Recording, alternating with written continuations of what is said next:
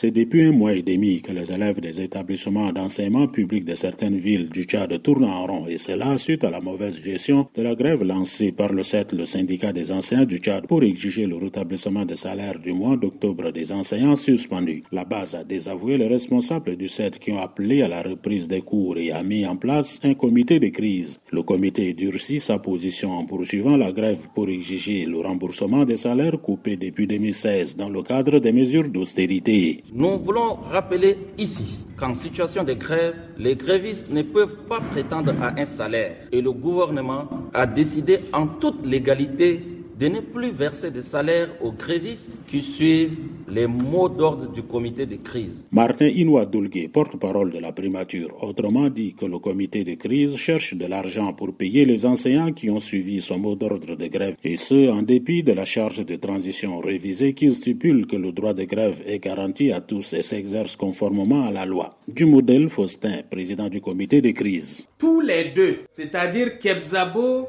et Inoua, n'ont jamais été fonctionnaires, moins encore syndicalistes. Alors, ils ont raison de méconnaître la législation du travail. Ils mettent en garde les chefs d'établissements d'enseignement public qui font pression sur les grévistes à reprendre le travail. Tout ce qui oblige les enseignants à reprendre les cours contre leur volonté en faisant les listes, ceux-là, après avoir trouvé solution aux problèmes actuels, nous allons demander leur départ avant toute reprise. Le porte-parole de la primature, Martin Inouadoulgue, estime que ce comité ne se situe pas dans les registres des revendications syndicales, mais plutôt s'est mis à une officine obscurantiste servant des intérêts particuliers. Ces imposteurs ont fait montre de leur mauvaise foi et de leur dessein macabre de servir des intérêts personnels et politiques de leur mettre tapis dans l'ombre le Premier ministre reste disposé à discuter avec les acteurs de l'éducation nationale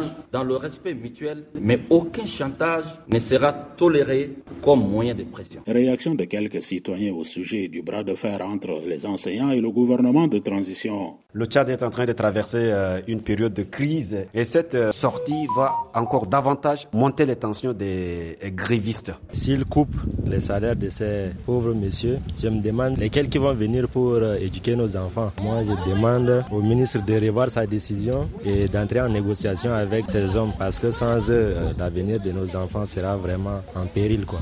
Cette même situation se vit aussi dans les institutions universitaires. Au terme du communiqué signé le 12 décembre, le ministre en charge de l'enseignement supérieur menace lui aussi de ne pas payer le salaire aux enseignants-chercheurs qui reconduisent leur grève de deux semaines pour exiger du gouvernement l'application intégrale du pacte social signé avec les partenaires sociaux. André Kodoumadjingar dans la zone septentrionale du Tchad pour VOA Afrique.